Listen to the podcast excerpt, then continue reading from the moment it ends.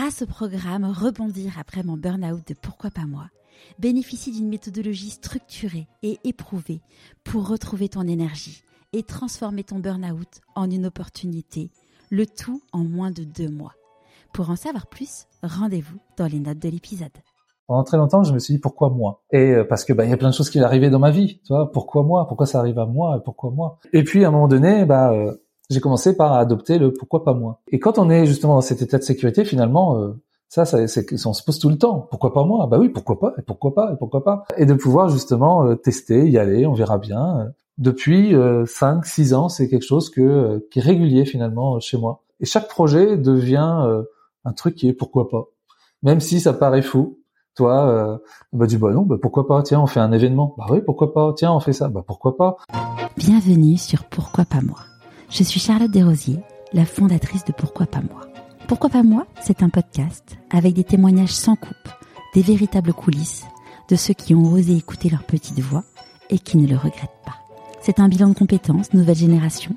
Trouver ma mission de vie et écouter ma petite voix, finançable à 100% avec votre CPF. C'est un livre et si je changeais de métier, redonner du sens à son travail? C'est le TEDx, Je n'ai plus peur du dimanche soir. Et c'est une newsletter hebdomadaire. Pourquoi pas moi? L'invitation à écouter ta petite voix. Aujourd'hui, je suis très heureuse de vous présenter le parcours d'un homme hors du commun. Suite à une fac de sport, Ludovic décide de s'arrêter à la licence pour se lancer dans la vie active sans savoir ce qu'il veut faire. Après 15 métiers, en 8 ans, il décide de devenir coach mental de sportifs. Il commence à accompagner des grands champions, notamment dans le golf. Et puis, il voit la lumière en découvrant la théorie polyvagale. Aujourd'hui, Ludovic est coach certifié en neurosciences appliquées et expert français de la pleine confiance grâce au nerf vague. Je ne vous en dis pas plus. Je vous souhaite la bienvenue dans l'univers de Ludovic Leroux. Bonjour Ludovic. Salut Charlotte. Est-ce que tu pourrais nous parler de l'objet que tu as choisi pour te présenter, s'il te plaît? Ah, c'est un objet particulier parce qu'il est vivant. Hum. C'est un chat, euh, et plutôt des chats, hein, parce que euh, je ressemble beaucoup au chat. Et euh, bizarrement, je n'ai, je n'ai pas de chat à moi, mais j'ai trois chats des voisins qui viennent chaque jour chez moi, qui sont en train de manger là d'ailleurs à côté, tu vois, et qui sont mes animaux de compagnie, pas personnels et, euh, et qui me ressemble beaucoup. C'est pour ça que j'ai choisi le chat parce que euh, quand je les regarde, je me vois, hein, soit euh, le, le, côté joueur, le côté dans son coin tout seul, faut pas faut pas embêter, côté ronron de temps en temps. et donc voilà, c'est pour ça que j'ai le chat, ça, ça me représente vraiment bien. Le chat a une sagesse naturelle en lui extraordinaire. Ouais, bah oui, toi, son, son calme, son flegme, euh, et puis sa capacité aussi à, à, à vouloir euh, ce qu'il veut, donc à venir te chercher, euh, et puis à rester dans son coin, tranquille. Moi, je suis un peu comme ça des fois, toi. si on veut pas mettre un coup de griffe, tu sais, je mets un coup de griffe si je veux pas qu'on qu'on vienne m'embêter. et, et limite, voilà, c'est moi qui décide un peu quand est-ce que je veux bien accueillir les gens ou pas. Donc là, j'ai décidé ce, matin de, de oui d'accueillir. Donc Bienvenue dans l'histoire de chat. Merci beaucoup. Est-ce que tu pourrais nous parler où est-ce que tu de là où est-ce que tu as grandi? Alors moi j'ai grandi euh, à, à Tours euh, et j'ai grandi à côté d'un stade de rugby parce que ça fait partie de ma vie.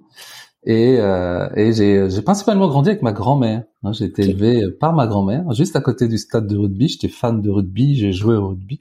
Et euh, finalement, ma jeunesse, j'ai passé mon temps à jouer alors, je m'appelle Ludovic, hein, Ludo, la racine de jeu, et, euh, et j'ai passé mon temps à jouer, à apprendre la vie finalement, à jouer. Et ça, c'est ça a été ma façon moi de, de grandir à l'endroit là, à Tours, à côté du stade où euh, chaque jour, bah, mon euh, mon jardin c'était le stade de rugby. Pourquoi euh, tu as été élevé par ta grand-mère si c'est pas indiscret? Euh, Non, c'est pas indiscret. Hein. Donc moi, j'ai été élevé par ma grand-mère euh, parce que j'ai j'ai très rapidement vécu l'abandon. Euh, en dix ans, j'ai vécu deux abandons.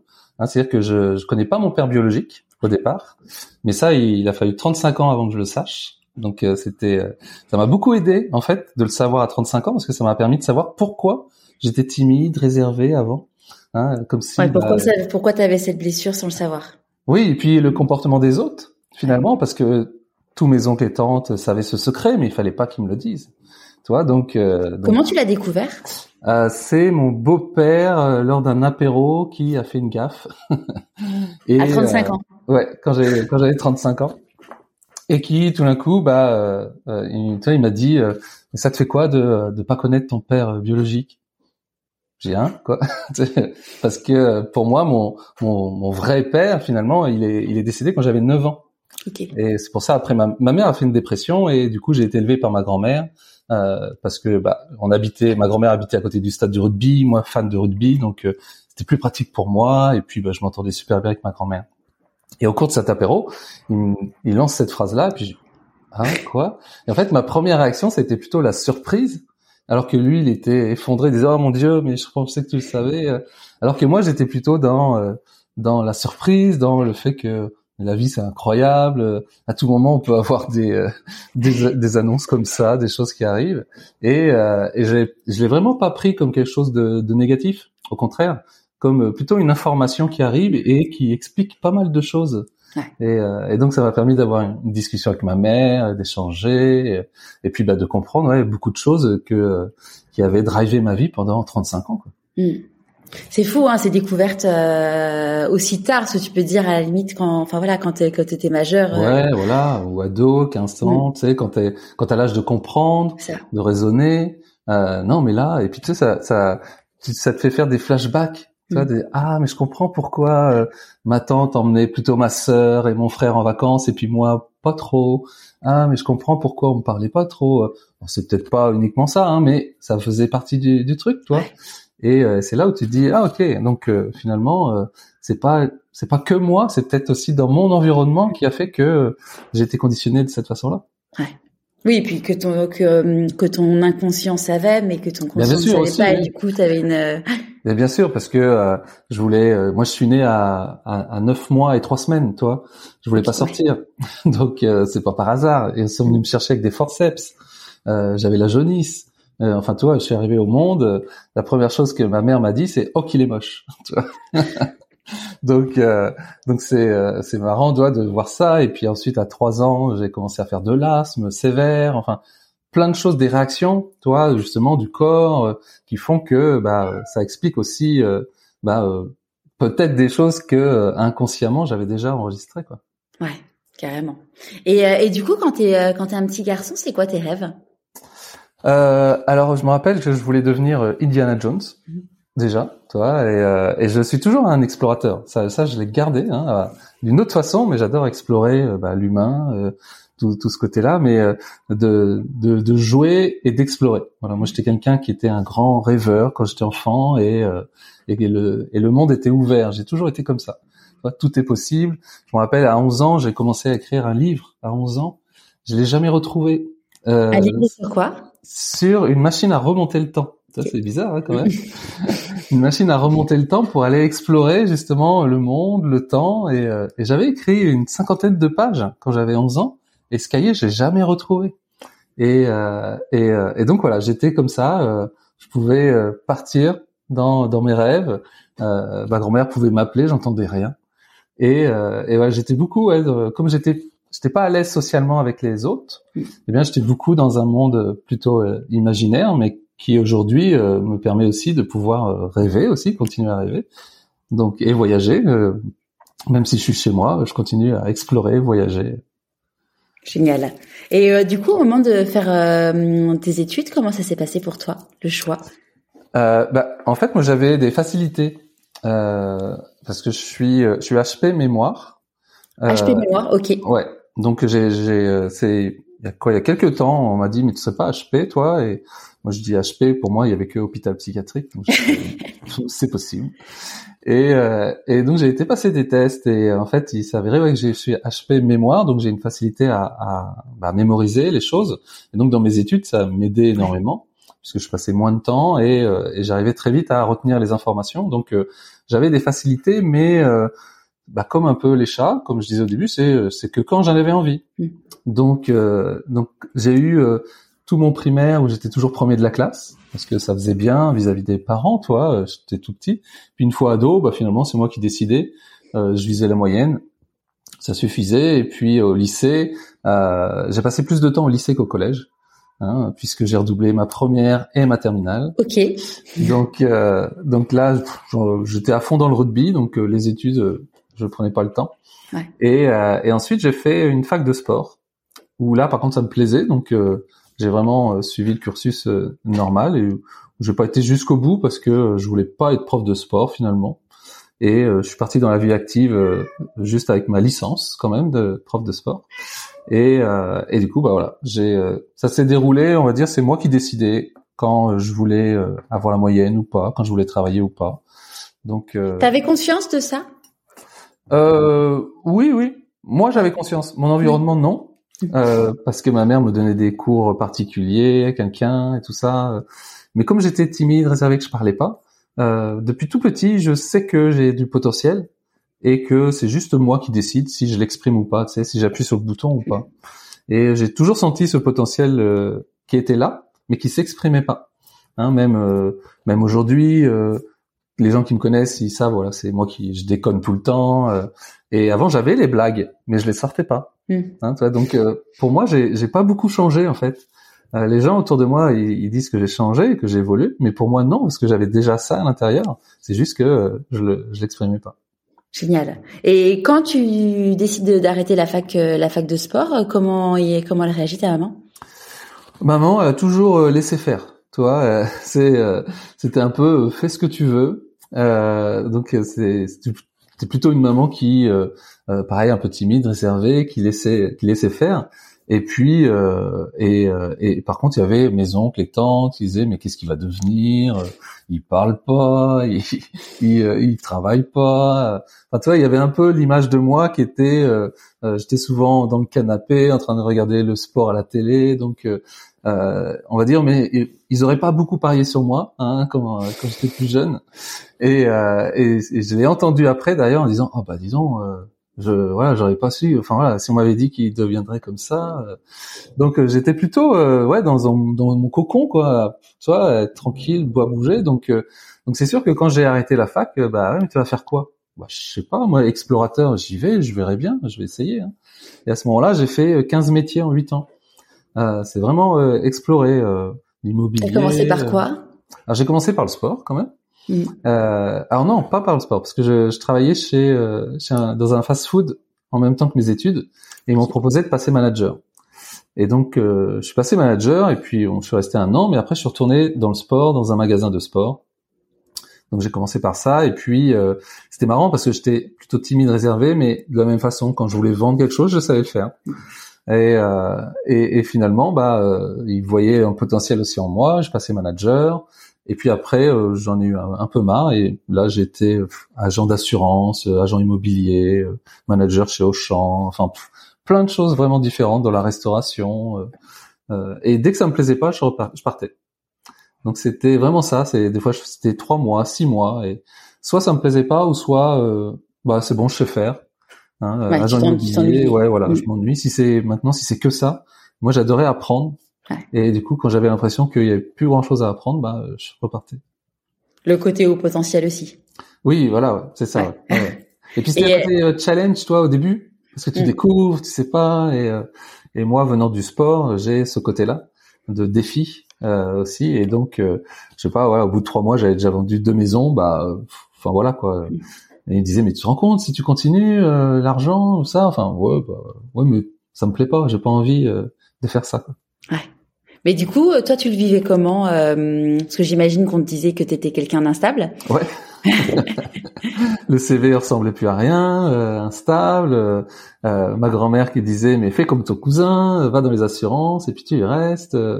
donc donc moi j'ai toujours vécu de toute façon depuis tout petit dans cette instabilité finalement, hein, que ce soit familiale, émotionnelle. Donc j'ai eu cette capacité à être à l'aise dans cette instabilité là et, euh, et, de pouvoir ne, ne, pas me soucier du futur en fait. Euh, j'ai appris tout jeune que de toute façon on pourrait euh, très très jeune. Moi j'ai j'ai appris ce que c'était la, la mort. Mm. Tu vois, euh, donc on, donc je voulais je voulais pas vivre. En plus mon, mon père adoptif on va dire il est décédé parce que parce qu'il ne faisait pas ce qu'il aimait dans la vie. Tu vois, Pourquoi?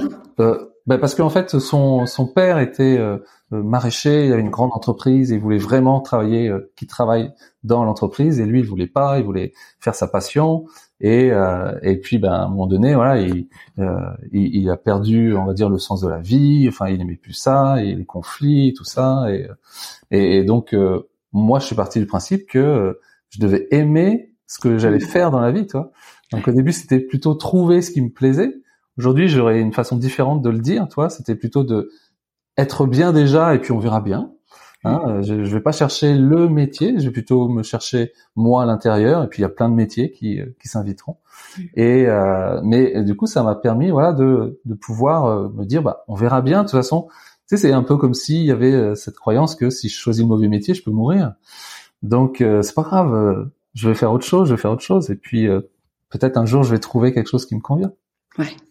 Et, et, comment à chaque fois que tu commences un nouvel un nouveau métier, parce que finalement euh, t'enchaînes les métiers, euh, à chaque fois est-ce que tu as, peur de, de, de, de, cet inconnu, de cette sortie de zone de confort? Alors non, j'ai jamais eu peur en fait de l'inconnu. Au contraire, c'est ce qui m'excite euh, parce que j'ai cette capacité d'adaptation et que j'aime bien découvrir, j'aime bien apprendre, et, mais j'aime pas la routine. Donc, euh, donc du coup, j'aime bien voilà découvrir et aller à un endroit où on connaît pas du tout et d'être même le premier. C'est c'est pas grave. Euh, même si euh, je, je, je suis capable d'être seul, hein, parce que j'ai j'ai longtemps été seul quand j'étais enfant, donc je suis à l'aise en étant seul. Donc je peux aller dans quelque chose qui est complètement inconnu mm. et, euh, et, et de pouvoir justement, euh, euh, comme moi je suis un ancien vraiment timide, tu sais, j'ai un, un métabolisme qui est calme. Et donc j'ai besoin d'excitation. Voilà, j'ai besoin d'excitation. Donc euh, si je vais dans un truc qui est routinier, ça va à nouveau me mettre calme. Non, j'ai besoin de quelque chose. C'est des fois on dit qu'il me rende vivant, mm. eh bien euh, qui me donne de l'adrénaline. Et eh ben moi comme j'étais vraiment très bas en, termes de calme, ben, j'ai besoin de d'inconnus, de, choses qui me fassent peur pour que euh, je puisse me sentir à un niveau d'excitation qui soit intéressant. Top. Et donc qu'est-ce qui a fait que tu ta vie a, a changé, euh, a changé et t'as arrêté d'enchaîner ces, ces, ces, ces, boulots? Bah, euh, je me suis dit, à un moment donné, euh, comme euh, pendant, je pendant 8 ans, 15 métiers, je me suis dit, allez, stop, qu'est-ce que, qu'est-ce qui te plaît dans la vie? Plutôt que chercher un métier, cherche un environnement. Mm. Donc, quel est l'environnement qui te plaît dans la vie? Bon, bah, le sport. Et à ce moment-là, je dis ok, tu veux faire, tu veux faire quoi? Tu veux être coach physique, coach mental, et comme j'étais un peu feignant, coach physique, non, ça va être dur. Allez, coach mental. Euh, si je suis assis, c'est bien, tranquille. Et T'avais quel euh, âge? J'avais, euh, ça c'était en 2008, donc 15, j'avais 32 ans, début de la trentaine. Et, et donc je suis parti, voilà, je m'étais renseigné hein, quand même sur les formations pour être coach sportif et les formations pour être coach mental. Et donc je me suis engagé, voilà, dans une formation pour pour être coach mental, un DUG euh, à l'époque et, euh, et, qui m'a permis, voilà, au bout de, de deux ans, euh, d'être coach mental et j'ai commencé en fait mon activité vraiment comme ça, accompagner des, des sportifs. Je savais pas du tout comment m'y prendre, hein, puisque j'avais jamais été entrepreneur, même si depuis tout petit j'entreprenais plein de choses. Hein, même tout jeune, j'avais et j'avais dessiné des, des, cravates pour les clubs de rugby à, à l'effigie de leur de leur couleur et tout ça. Et euh, déjà j'avais des idées entrepreneuriales, mais ça se faisait jamais. Hein. Et donc là, c'était, euh, je savais pas du tout comment m'y prendre, donc j'y allais vraiment euh, au pif. Allez, on y va, ça va être ma passion. Et, euh, et je me rappelle, j'avais pris, j'avais noté les 3000 adresses mail de tous les clubs sportifs de ma région et je leur avais envoyé des mails. Je connaissais pas le spam à l'époque. Hein. Et c'est comme ça où je m'étais présenté et que j'avais démarré cette activité. Et quand tu as fait ton doc, du coup, tu travaillais en parallèle ou tu, ouais. ouais.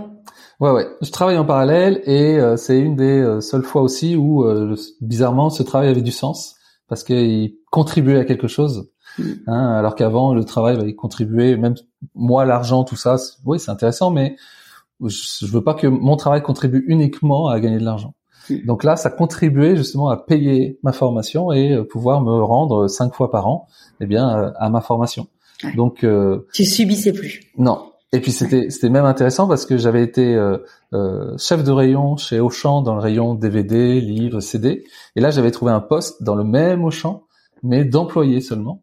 Et, euh, et de aussi moi travailler sur le fait de, de détachement et de pas regarder le, le, chef de rayon en disant bah moi j'aurais pas fait comme ci, pourquoi il fait pas comme ça, ou prendre des initiatives des fois euh, alors qu'on m'a rien demandé.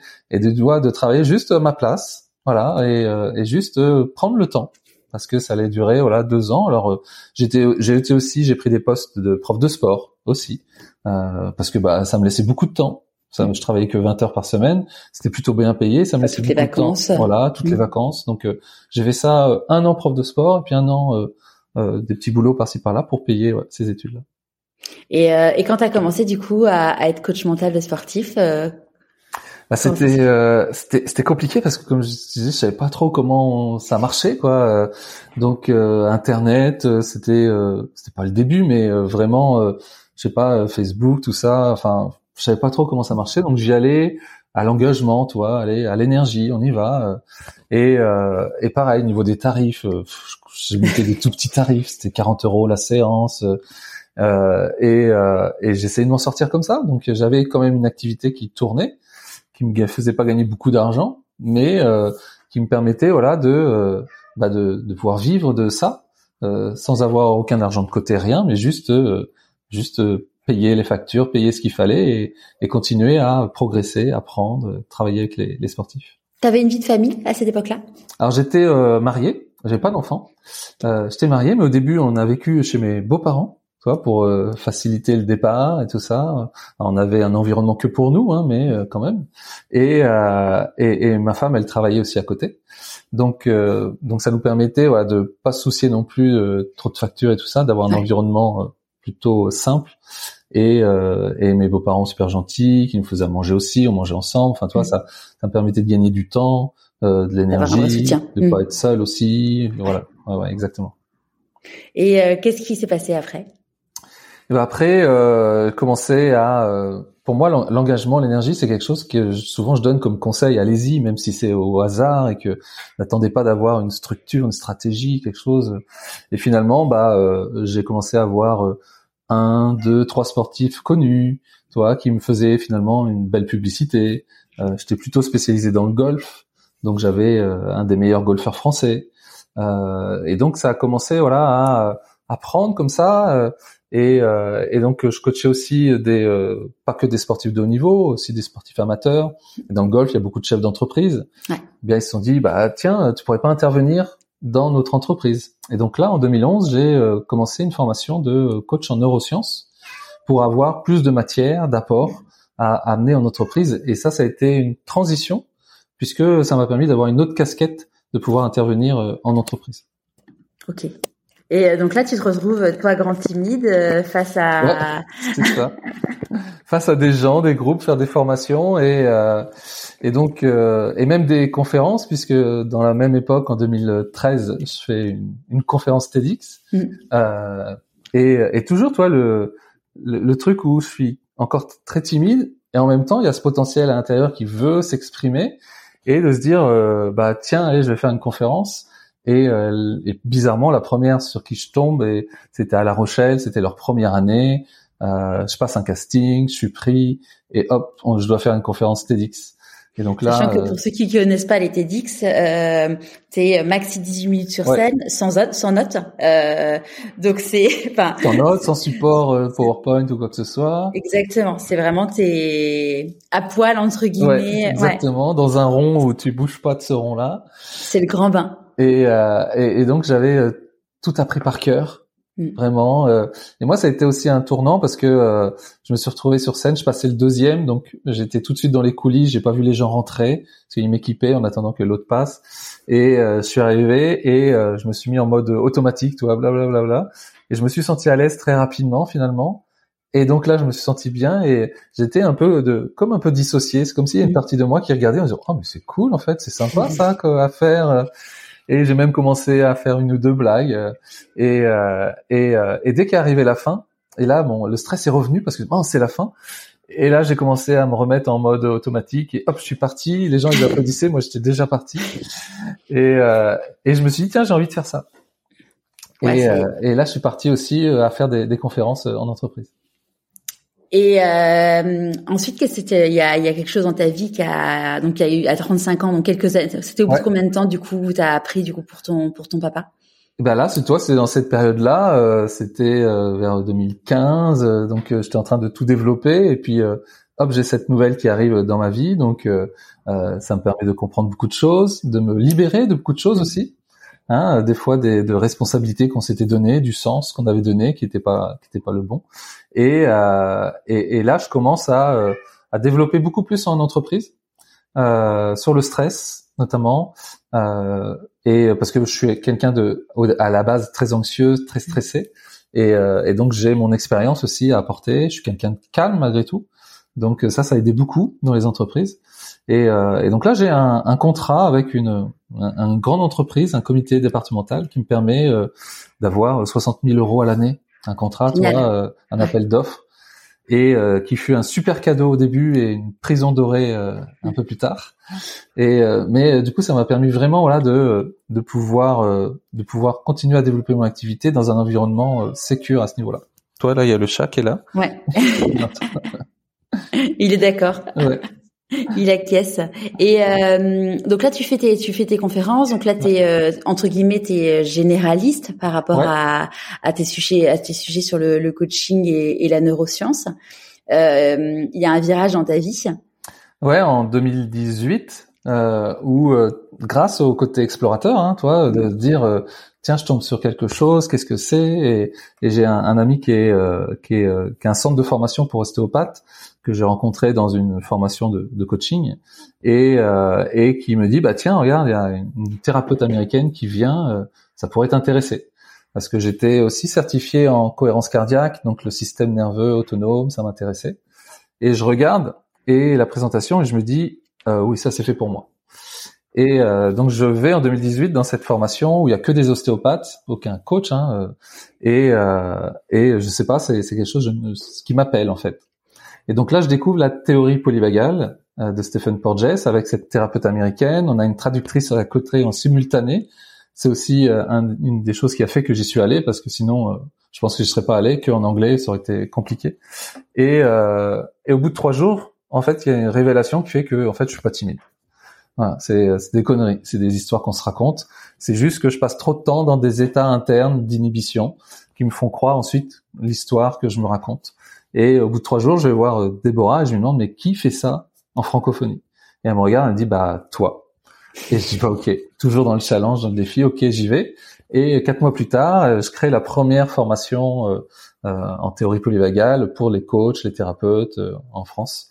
Et, et, et, là part, on va dire, l'aventure de, de la théorie polyvagale qui devient ensuite la pleine confiance depuis depuis cinq ans et demi. Donc c'est quoi la alors euh, dans quelques mots donc la théorie polyvagale et la différence du coup avec la, la pleine confiance?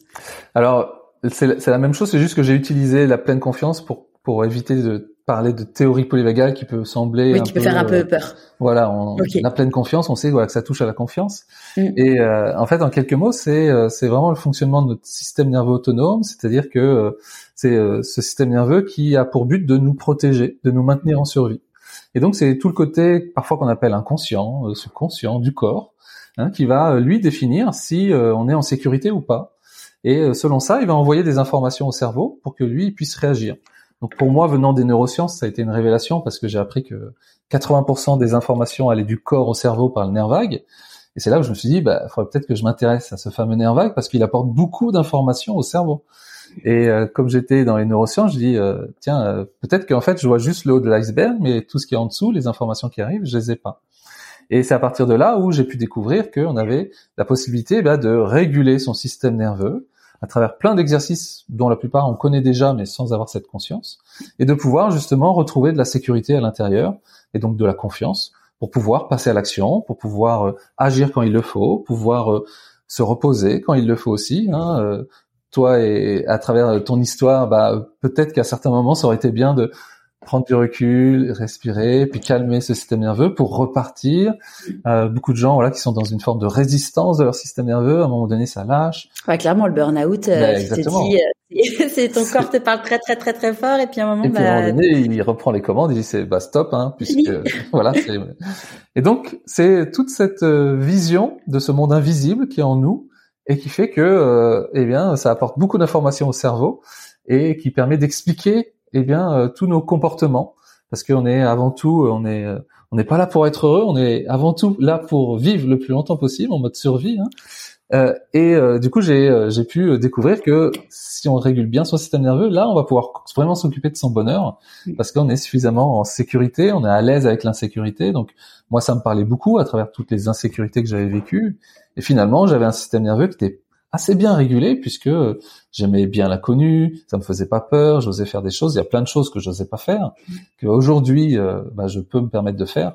Mais c'est vraiment été cette révélation là que euh, et si je m'occupais euh, de ce qui se passe dans mon corps, de toute cette sagesse là, pour que euh, eh bien il aide mon cerveau à pouvoir justement faire des, des, choix qui me conviennent, de me comprendre, de comprendre les autres et de pouvoir vivre justement bah, en pleine confiance. Ouais. Oui, ce que tu dis dans ton livre, c'est que qui s'appelle donc nerf vague, c'est c'est justement de comprendre est plus important limite que de se connaître parce que comprendre ça tu peux pas changer quelque chose que tu ne comprends pas et que tu dont tu n'as pas conscience. Oui, c'est ça. Et puis euh, une étape d'avant aussi, c'est même se ressentir en fait. Toi, je, je, ressens, on a cet instinct, cette intuition, donc on est dans ce monde-là de l'instinct et, euh, qu'on partage avec les animaux. Hein, euh, et, et, quand on les observe, ils ont une intelligence instinctuelle parce mm. qu'ils ont moins de raisonnement et donc ils se fient plus à cet instinct-là. Et, et nous, on a, c'est Einstein qui disait ça, on a, on a oublié notre mental intuitif au service du mental rationnel et euh, essayer de revenir vers ce mental intuitif pour euh, que les faire un équilibre entre les deux, afin aussi de pouvoir euh, revenir vers du ressenti et, et de pouvoir de pouvoir aussi faire les choses en fonction de de ce que l'on sent et pas des histoires qu'on en a fait. Et moi, ça m'a beaucoup aidé par rapport à, mon passé, hein, et finalement au, au trauma que j'avais pu vivre, parce que les traumas c'est très large, et de pouvoir justement apprendre aussi à me libérer de ça, pour euh, que ça reste des histoires et pas euh, des conditionnements que je répète aujourd'hui. Donc ça, ça a été très riche. D'ailleurs, c'est assez amusant parce que euh, dans ton livre, tu donnes bon, pas mal d'exercices et tu expliques beaucoup, beaucoup, de choses, et notamment le fait que de se mettre en mouvement, de vivre des expériences, de sortir de sa zone de confort, que plus plus tu vas sortir de ta zone de confort, pour des petites choses, bah, plus après tu vas être capable de, de, de, le faire pour des grandes choses. Et euh, bon, l'été dernier, j'ai vécu un trauma parce que j'ai mon j'ai le père de mes enfants qui était mon mari qui m'a quitté de façon très euh, très brutale et très violente. Et euh, donc j'ai eu un vrai un vrai trauma. Et j'avais vraiment ce besoin de de me sentir en vie et de mmh. et de faire des choses que j'avais jamais faites et donc d'expérimenter. Et c'est c'est amusant de voir en effet que tu as des, des trucs instinctifs euh, qui viennent et tu disais tu parles aussi du, du fait notamment de d'expérimenter tout ce qui est eau froide. Ouais. Mhm. Pour euh, pour régénérer régénérer son air vague. Moi j'habite à Marseille et euh, et là depuis euh, cet hiver mon challenge c'était d'aller me baigner dans la mer euh, le plus souvent possible sans combi et et c'est vrai que c'est fou de voir comme dans le corps tu te sens beaucoup mieux ce, ouais, bien sûr, Bah, tu sais, il y a, y, a deux, y a deux aspects quand je, je fais des fois des challenges de douche froide pour les gens et tout ça. Et il y a deux aspects. Il y a l'aspect physiologique parce que, eh bien, quand on est, euh, on est en contact du froid, il y a notre système nerveux, notre système sympathique qui s'active. Et après, pour retrouver l'équilibre, bah, il doit s'apaiser. Donc, du coup, là, à ce moment-là, on entraîne son nerf vague. Et puis, il y a le côté relationnel au froid parce que ça peut nous agresser. Et comment je peux me sentir en sécurité avec quelque chose qui peut être agressif? Et, euh, et, ça, ça me permet de pouvoir travailler ma relation à l'agressivité ou aux choses qui sont agressives dans la vie, de pouvoir me sentir en sécurité même si c'est là. Et, euh, et c'est ce qu'on apprend aussi, c'est de pouvoir. Euh, euh, moi, je fais des, des, bains glacés, par exemple, de deux minutes avec la méthode Wim Hof, et c'est de se dire que au bout d'une minute, eh bien, je me sens bien dans ce bain glacé. Alors qu'il y a une minute, j'étais là en train de trembler, en train de réagir comme si j'allais faire une attaque de panique. Et, et si j'apprends à réguler mon système nerveux, je peux m'apaiser dans le même environnement, il n'a pas changé. Et de voir cette capacité justement à se réguler, on appelle ça, euh, dans un même environnement et de passer à euh, je vais mourir vite, il faut que je sorte à mais en fait non, je vais pas mourir, je suis bien.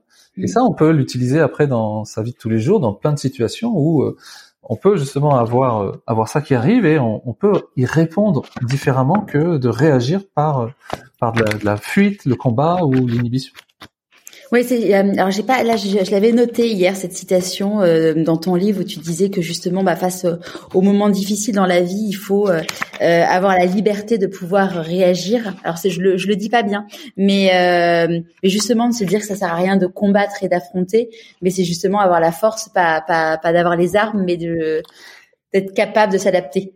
Oui, c'est c'est tu sais dans dans la vie on on on, on, crée ou on se protège. Ouais. Hein, on peut pas faire les deux en même temps. Et, et finalement, on a soit cette capacité à, à réagir ou à répondre. La capacité de réagir, elle est conditionnée. C'est-à-dire qu'on a appris depuis tout petit comment fallait réagir, parce qu'il faut réagir très vite, comment fallait réagir aux situations. Et le but, c'est d'apprendre à répondre en ayant le choix. Hein, C'est-à-dire qu'à des moments, qu'est-ce qui sera le plus adapté? Est-ce que c'est combattre? Est-ce que c'est fuir? Est-ce que c'est se cacher? Est-ce que c'est euh, être en sécurité, être présent, juste là Et ensuite, de pouvoir avoir le choix parce que je suis à l'aise. Hein, moi, en tant qu'ancien timide, bah, j'étais à l'aise pour me cacher. Hein, et euh, il y en a d'autres qui sont à l'aise pour se battre. Il y en a d'autres qui sont à l'aise pour fuir. Fuir, c'est euh, faire plaisir aux gens, euh, avoir toujours le sourire alors que ça va pas, euh, voilà, de pas être confronté au problème, éviter les conflits. Hein, et, et, et, après, on a ce, on, ce qu'on appelle ce réflexe vagal. Mm. C'est comme s'il y avait une, une, situation qui se présente et on cherche avec notre arme préférée à y, à y réagir. Mais des fois, c'est un rond et nous, on a un carré et ça rentre pas. Et donc, faut savoir utiliser le rond pour que ça rentre et donc savoir se battre quand il le faut. Moi, j'ai appris, par exemple, alors j'ai fait 15 ans de rugby, donc ça m'a appris aussi à utiliser cet état-là. Mais certaines personnes ont du mal à, euh, à, euh, on appelle ça des fois se faire violence, mais voilà, de dire, allez, là, j'y vais. Il y en a d'autres qui ont du mal à se dire, je me pose pendant cinq minutes, tranquille. Il y en a même une minute, ils y arrivent pas. Hein. Je leur dis, pose-toi une minute et respire. Non, mais je perds mon temps. Euh, non, non, non. Donc physiologiquement, c'est comme, non, non, ça c'est danger. ça, je, on le fait pas faut qu'on reste dans notre état euh, de survie là. Voilà. Hein, et, euh, et, donc c'est ce qui explique que certaines personnes peuvent dans certaines situations, bah, du coup, avoir du mal à se sentir vulnérables et d'autres avoir du mal à passer à l'action. Et comme on se compare tous, eh bien euh, c'est là où on se dit bah ouais mais moi j'y arrive pas et lui il y arrive. C'est normal, il n'a pas le même état nerveux au départ. Donc c'est juste comment chacun peut se réguler et pouvoir justement s'adapter et répondre à la vie plutôt que de réagir toujours de la même façon. Ouais, ce qui est un vrai enjeu, euh, ce qui est un vrai enjeu euh, dans, dans des situations de vie où parfois, ah euh, ouais. Et puis au-delà de répondre, c'est de se dire si j'ai la capacité, j'aurais, euh, tu sais, je me lève le matin en disant peu importe ce qui se passe aujourd'hui, je saurais y répondre. Hein, c'est pour ça que j'appelle ça la pleine confiance parce que j'ai j'ai les j'ai les armes pour. Hein, alors que si j'en ai qu'une, eh bien, il y a plein de choses, il faut que j'évite. Donc déjà, je me lève le matin en disant, j'espère que ça, ça va pas se passer. Tout ça inconsciemment. Hein. Ah, il y a une réunion, il va falloir que je me présente.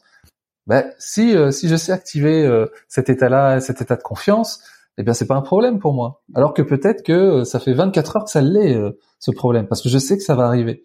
Et là, je commence à, à penser à ça, et puis il y a ça en plus, et puis ça, et c'est ce qui fait qu'on se sent submergé parce qu'on ne sait pas répondre à la vie. Ouais. Il y a un truc euh, quand j'ai quand j'ai vu euh, reçu ton livre euh, quand j'étais petite, je faisais tout le temps des malaises vagos. Mm-hmm. Et je me suis dit, c'est quoi le rapport du coup entre les malaises vagos et et, et le et, enfin le nerf vague? Forcément, j'imagine qu'il y a un rapport. Oui, en fait, c'est c'est un, un, un, mode de protection hein, qui qui fait que quand on a une que ça soit une forte émotion, une forte activation, hein, ça peut venir d'émotion, mais ça peut venir de l'environnement avec une forte chaleur ou bref, c'est ça, ouais, ouais. Une forte activation. C'est-à-dire que le, le, système sympathique s'active, c'est-à-dire que euh, son but c'est de d'activer le cœur pour ensuite euh, mettre le corps en mouvement pour trouver une solution. Donc ça peut être bah, d'aller boire, de, enfin toi, de chercher un endroit qui est et, euh, et, et quand il y a une trop forte activation, ça peut être dangereux pour le cœur. Alors ça l'est jamais pour nous parce que le corps est suffisamment intelligent pour bien réguler ça. Et comme à un moment donné ça monte trop haut, eh bien notre système parasympathique, l'inverse, fait comme si stop, on coupe tout parce que là on active trop, on coupe tout et hop, ça, ça fait une chute de tension. Okay. Et, euh, et c'est là où on fait un malaise vagal et, euh, et ensuite bah ça remonte, hein, mais euh, mais c'est comme si on mettait un grand coup de frein. Stop, attention là, ça va trop vite et, et du coup bah ça fait cette chute là. Ok. Et pourquoi les femmes, enfin, alors j'ai j'ai compris après les femmes enceintes au, le dernier au dernier trimestre, souvent quand tu t'allonges, euh, le bébé appuie sur le nerf vague apparemment et du coup c'est pour ça que tu peux plus rester. Enfin, il y a beaucoup de femmes qui peuvent pas rester allongées. Est-ce que tu penses qu'il y a une raison plus que physiologique? Est-ce que bah, c'est euh, tout ce qui est euh, période de transition, mais ou de quand je parle de transition, c'est de euh, de changement euh, d'homéostasie. C'est l'homéostasie, c'est l'équilibre. Et là, la grossesse, c'est un changement complet d'homéostasie parce que faut s'adapter. Tous ces changements-là amènent un déséquilibre dans le corps, dans lequel ben, le corps doit soit sans cesse s'adapter. Donc, il est en mode vigilance et donc on est en mode euh, avec les hormones en plus et tout ça, on est en, mode euh, où euh, ça réagit très vite quoi. C'est-à-dire que mm. l'instinct reprend le dessus aussi Et, et le problème, c'est quand on a justement un système qui est, qui est dérégulé, bah ça peut donner plein de choses qu'on ne maîtrise pas et, et qui font que dans, dans des situations que ce soit physiologiques, émotionnelles, bah, il y a plein de choses qui se passent quoi et, on, on, est un peu dépassé par ça parce que c'est notre instinct qui qui reprend le, le dessus. Donc donc après c'est juste être conscient en fait de son corps c'est pour ça que c'est important, voilà, de d'apprendre à être conscient de son corps, parce que beaucoup de gens sont dissociés, mm. ne vivent que euh, ici, et les seules choses qu'ils ressentent dans le corps, c'est des douleurs. Ici donc euh, la tête, parce que du coup, on est, il y a que moi qui ai la chance de te voir. Ouais. Exactement, voilà. Et, euh, et, et, donc ça, ça amène, eh bien, une dissociation par rapport au corps, et on sait mm. plus, on sait plus ce qui se passe dans son corps finalement. Et, euh, et le fait voilà de, bah, de vivre une grossesse, il passe plein de choses. Et euh, ça peut amener euh, du stress, de l'insécurité, parce qu'on ne sait pas ce que, tout ce qui se passe, plutôt que d'être en sécurité avec avec ce qui arrive, avec ce qui est à ce moment-là, avec l'expérience qu'on est en train de faire. Et c'est vraiment moi ce que je partage aux gens, c'est comment vivre des expériences dans la vie et d'être en sécurité avec ces expériences-là et, et pouvoir s'offrir toutes les expériences que l'on veut. Ouais. Et d'ailleurs, euh, c'est ce que tu dis dans ton dans, dans le livre, euh, mais euh, c'est enfin c'est ce que de nombreux invités m'ont dit derrière le micro, c'est que finalement il n'y a pas d'échec, il y a que des expériences. Ouais. Et puis euh, et, et puis tu sais dans, dans cette phrase là, c'est c'est de dire il y a que des expériences, mais dans ces expériences, on va vivre plein de choses, dont l'échec. Et, et l'échec, c'est quoi en fait? C'est après chacun donne sa définition, mais l'échec c'est une expérience. L'important c'est quelle est ma relation à cette expérience là que j'appelle échec? Hein, parce que euh, l'important c'est pas ce qui arrive, c'est ma relation à ce qui arrive. Et finalement, quand euh, quand un échec, ce qu'on appelle échec, euh, arrive, mais même un abandon, même n'importe quoi, peu importe, on s'en fout. L'important c'est quelle est quelle est la relation que j'ai avec moi-même dans cette expérience. Et soit je suis en insécurité, soit je suis en sécurité. Et le problème, c'est pas ce qui arrive, c'est ma relation avec ce qui arrive. Et si dans ma relation avec ce qui arrive, je suis en insécurité, eh bien, je vais identifier ça comme c'est dangereux ça.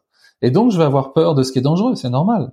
Donc, je vais avoir peur de l'échec, je vais avoir peur de parler en public, je vais avoir peur de... Parce qu'au moment où ça arrive, je suis pas en relation avec moi. Je suis en séparation de moi-même. Et on apprend justement avec ce système nerveux et avec un état particulier qui s'appelle le vagal ventral à apporter de la sécurité dans cette expérience. Ce qui fait qu'aujourd'hui, quand je fais des conférences, euh, le stress, il est naturel mais ça dure deux minutes parce que mon système nerveux il a besoin de savoir s'il est en sécurité. Donc ça c'est le stress naturel. Il a besoin de savoir où il est, de regarder un peu partout si les gens sont sympas et tout ça. Et puis après il n'y a plus rien parce que c'est pas dangereux en fait. Je vais pas mourir. Et donc de rééduquer son système nerveux justement à travers ces expériences. Le but des expériences, il n'a pas pour but de se dépasser, il a pour but de réguler son système nerveux pour lui réapprendre que ça, c'est pas dangereux parce que je suis là pour toi. Tu es vu et entendu dans cette expérience et il y a rien, même si même si tu n'y arrives pas, c'est pas grave. Il n'y a pas de danger. Ouais. C'est ok. Voilà, exactement. Je le répète souvent, ça c'est ok. Tu as, le droit d'échouer, tu as le droit de d'être maladroit, tu as le droit, t'as le droit à tout. À partir du moment où quand ça arrive, c'est comme si on avait euh, nos super parents avec nous qui disaient mais c'est ok, tu as le droit de faire ça aussi. Mais ça, des fois, on ne nous l'a pas appris quand on était enfant. Hein, parce que quand on avait des mauvaises notes, on disait que c'était pas bien. Et donc on est rentré dans un mode binaire où il y a ce qui est bien et ce qui est pas bien. Et donc aujourd'hui, bien sûr qu'on veut éviter ce qui est pas bien et on veut aller vers le bien. Mais ce qui est pas bien, euh, c'est c'est pas vrai en fait. On nous a raconté des conneries. C'est juste une autre expérience. Mais t'as le droit d'être heureux dans quelque chose euh, qui n'est pas bien, soi-disant. T'as le droit d'être, euh, t'as le droit d'avoir de la joie dans un échec. Il n'y a pas, il y a, aucune règle qui interdit d'être joyeux et, et, et, la tristesse c'est pas un problème, la colère c'est pas un problème. T'as le droit d'être en colère, t'as le droit d'être triste. Ce n'est pas un problème. Et, euh, et le vrai problème, c'est de croire que c'est un problème parce qu'on ne sait pas quoi en faire. En fait, c'est un problème euh, d'être en colère à partir du moment où c'est plus une émotion et c'est un état. Si c'est euh, si c'est une voilà, c'est une émotion que tu acceptes, qui passe, que tu tu et au contraire, il faut l'accepter. Par contre, si tu as quelqu'un qui reste dans un état de colère permanente, là ça devient euh, problématique pour lui et pour les autres. Notre système nerveux, lui, il a qu'une peur, c'est d'être coincé dans un état. Voilà. Mm. C'est lui, il a que c'est d'être coincé dans un état. Parce que s'il est coincé dans un état, comme c'est notre système d'adaptation, il peut pas s'adapter. C'est-à-dire que ah je vais être obligé maintenant d'être toujours comme ça. Bah, ça va nous amener énormément de problèmes dans la vie. Euh, et donc, il a, lui, il a peur de ça, et notamment dans notre euh, notre état de d'inhibition et de figement. Parce que cet instinct, il va, il, va nous dire, mais si tu bouges pas, euh, tu peux te faire bouffer à tout moment. Et euh, si tu bouges pas, c'est un état pour les animaux, eh bien, de préparation à la mort aussi. Donc, euh, donc cet état-là, lui, pour lui, au niveau instinctif, c'est dangereux. Donc c'est pour ça que euh, on, le fait de rester là sans bouger, pour certains, ça peut être compliqué. Et, euh, et le but, c'est vraiment de se dire, ça, tout est temporaire, mais euh, notre système nerveux, lui, dès que ça devient permanent, bah, ça devient un danger, parce que euh, ça va devenir peut-être un nouvel équilibre, et ça, c'est un équilibre qui est malsain pour lui, et, et pour nous, et pour notre environnement. D'où l'importance de dire, rien n'est négatif, en neurobiologie, il n'y a pas de pensée négative, il n'y a pas d'émotion négative, il n'y a pas de croyances limitantes. Ce sont des expériences qu'on a identifiées comme ça.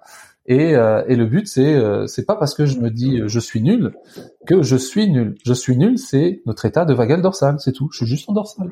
Il y a, y a, a pas a pas de souci d'être en dorsal. À ce moment-là, c'est normal que je pense ça. Dans cet état, je pense ça. Et euh, je peux pas avoir de la joie dans cet état-là. Donc mon but, c'est de sortir de cet état, juste en comprenant que tiens, je suis en train de vivre cette expérience-là. Ce n'est pas moi, ce n'est pas mon identité, ce n'est qu'un état. Et tu dis euh, dans le livre que soit on transmet notre état soit euh, aux autres, soit euh, c'est les autres qui nous transmettent leur état. Ouais, alors ça c'est un c'est un super pouvoir que l'on a, hein, qui est complètement inconscient, mais on, nos, systèmes nerveux communiquent entre humains, même avec les animaux. Hein, je donne souvent l'exemple de monter sur un cheval. si je suis si je suis complètement figé, le cheval va ressentir mon état et lui va aussi se figer et il avance pas. Si je suis trop excité, il va le ressentir et lui va être excité aussi. Et si je suis calme, il va ressentir et il va se laisser guider. Eh bien, en être humain, c'est la même chose. C'est on ressent notre système nerveux avant même de euh, de savoir qui est la personne. C'est, euh, on a tous fait, je pense, une expérience d'être à côté de quelqu'un et au bout de cinq minutes, on a l'impression qu'on se connaît depuis longtemps. C'est qu'en fait, on, est en train de se co-réguler, on appelle ça, euh, dans un état de ventral, de sécurité, et, et on pourrait se demander, tiens, dans notre vie, avec qui on est comme ça? Bah Avec des gens avec qui on se sent en sécurité. donc, comme là, les états sont déjà installés, eh bien, on a cette impression qu'on se connaît depuis longtemps. En fait, notre système nerveux est en train de nous dire, vas-y, avec lui, tu es en sécurité. Mais comme on peut l'être avec des amis qu'on connaît depuis longtemps, etc. Donc, c'est important parce que finalement, on va transmettre notre insécurité et notre sécurité. Donc, euh, quand on est avec des gens, eh bien, euh, notre état va euh, va générer un état chez l'autre. Et de la même façon, nous aussi, on peut être influencé par l'état de l'autre. D'ailleurs, on le dit, hein, euh, on dit il m'a énervé. Hein. Donc c'est lui qui m'a énervé, c'est son système nerveux que qu'il m'a transmis et moi je suis énervé maintenant. Donc en être conscience, c'est important. Et moi, ça a changé beaucoup de choses dans mes relations aussi, parce que j'ai pris conscience que les autres avaient un système nerveux. Et si vous commencez à sortir dans la rue et que vous observez les gens, vous allez voir que euh, c'est pas étonnant qu'il y ait une étude qui démontre que 85% des personnes ont un système nerveux dérégulé en insécurité. Parce que là, on remarque les gens qui sont dans leur bulle, les gens euh, qui sont énervés, euh, les gens qui regardent partout, qui, euh, qui sont très actifs, d'autres qui sont dans leur coin, qui bougent pas. Et là, on remarque plein de comportements. Et, euh, et, on a, et ils ont le droit d'être en insécurité. Si quelqu'un m'agresse, bah, elle a le droit d'être en insécurité. Donc très vite, moi, si je peux me réguler, sortir de ça, lui lui redonner son état, c'est à elle, c'est pas le mien. Et, euh, et, et, ça m'arrive souvent, enfin souvent, mais ça m'arrive régulièrement, de voir quelqu'un qui, qui me dit ah c'est bon, casse-toi. Mais qu'est-ce qu'il a le monsieur? Il est en insécurité. Plutôt que moi rentrer dans l'insécurité aussi. Et ça, c'est important de pouvoir l'apprendre vis-à-vis de euh, nos enfants aussi, de nos conjoints, de nos amis euh, en entreprise, eh bien de pouvoir se voir non pas à travers les comportements, mais ce qu'il ce qu'il y a derrière le comportement. Et là, ça change beaucoup de choses dans la vision, dans la vision qu'on peut avoir des gens. Mais du coup, comment tu réagis par rapport à quelqu'un qui t'agresse? Alors, obligatoirement, mon système nerveux va prendre l'agressivité dans un premier mm. temps, hein, parce que c'est ensuite que j'ai conscience que il est agressif parce que je ressens son agressivité. Parce que mon système nerveux est, est, passé en mode agressif. C'est comme ça que je ressens. Hein. Mm. Euh, c'est comme euh, l'empathie, c'est pareil. C'est euh, pourquoi je le ressens? Parce que euh, j'ai capté l'information et que je suis en train de le vivre moi cette information. Mm. Sinon, je pourrais pas le ressentir. Je sais pas ce que vit l'autre. Et, euh, et à partir de là, tu sais, des fois on dit ça m'appartient pas. Eh bien, à ce moment-là, ça m'appartient parce que c'est en moi. Donc, je peux apprendre d'abord à réguler moi ce qui se passe et dire tiens, je suis en train de m'activer là. Est-ce que je peux me calmer pour ensuite retourner vers la personne? Donc, il y a une phase d'adaptation hein, qui, est, qui est au début qui peut être plus ou moins longue. Aujourd'hui, chez moi, elle peut être très rapide parce que ça fait cinq ans et demi que je m'entraîne. Et euh, ce qui fait que euh, très rapidement, je peux être à l'aise avec des gens qui sont agressifs ou des gens qui mentent, par exemple, qui sont en mode fuyant, euh, des gens aussi qui sont tout mous, qui bougent pas et qui ont envie de bouger. Hein, donc je suis capable voilà de rester là avec eux tranquillement et de m'adapter aux gens plutôt que de subir finalement leurs états. Donc ça c'est hyper important, notamment quand on fait un métier d'accompagnement, de coaching, parce que sans, sans, sans se rendre compte, ben on subit cette dérégulation en permanence et que si on n'arrive pas à se réguler, eh bien, euh, on rentre dans le jeu de la personne en face et euh, on, on, on l'accompagne pas vraiment.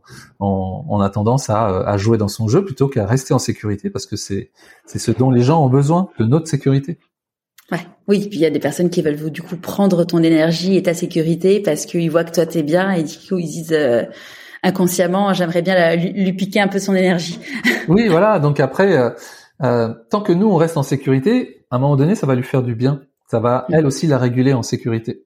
Au début, euh, on peut attirer des gens parce que bah, justement ils sont en insécurité et vu qu'ils recherchent la sécurité et nous on représente la sécurité, bah, euh, mais c'est bien parce que ça nous continue à nous entraîner parce qu'on va être face à une personne en insécurité. Est-ce que moi j'arrive à rester dans cet état de sécurité ou est-ce que je me fais déréguler?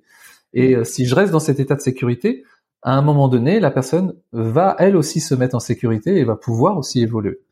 Donc, euh, donc moi je dis toujours, euh, des fois il y a une phrase qui dit entourez-vous que de personnes positives. Moi je dis entourez-vous de personnes en sécurité, parce que des fois positive euh, c'est fausse positivité. Et une fois que vous êtes en sécurité, allez vers les personnes en insécurité, allez les aider. Hein, et, et, et que, que quand je me sens bien, hein. quand je me sens pas bien, non. Mais quand je suis en sécurité, allez vers des personnes en insécurité. Moi, ça m'arrive souvent avec euh, des haters, par exemple, euh, eh bien de pouvoir euh, me, me, mettre en sécurité et de leur répondre. Et ça m'arrive des fois d'en transformer en client, parce que je sais qu'ils ont rien contre moi. C'est juste leur état d'insécurité. Je suis passé par là et, et, et voilà, c'est moi qui ai pris. C'est marrant que tu dis ça, parce qu'il y a, j'ai eu mon premier haters il y a, je sais pas, il y a deux semaines, un truc comme ça. Et j'étais une journée où potentiellement j'ai eu beaucoup de merde. Ouais mais j'étais en sécurité avec moi et donc j'étais bien et j'étais sereine. Et donc je lui ai répondu euh, je sais plus ce que je lui ai dit mais j'ai dit mais en fait vu votre virulence je pense que vous êtes fondamentalement pas bien et que je vous souhaite d'aller mieux en fait parce ah que parce qu'en fait c'est enfin Autrement dit, ton vomi, c'est parce que t'es pas bien avec toi-même, bah en fait. ouais. Exactement, mais c'est, c'est, c'est toute la différence entre justement euh, chacun de nos états internes dans notre système nerveux a son monde à lui, c'est-à-dire euh, il va générer des émotions que l'on peut avoir que dans cet état-là. Et quand on est par exemple dans cet état de sécurité en, en vagal ventral, donc la partie ventrale du nerf vague, c'est le seul état où on a, on peut avoir de la joie, de l'amour, de la compassion. Et, euh, et quand tu dis bah voilà j'étais en sécurité, t'as pu apporter de la compassion à cette personne, bah et de, de le voir à travers son expérience et non à travers ce qu'il t'envoie.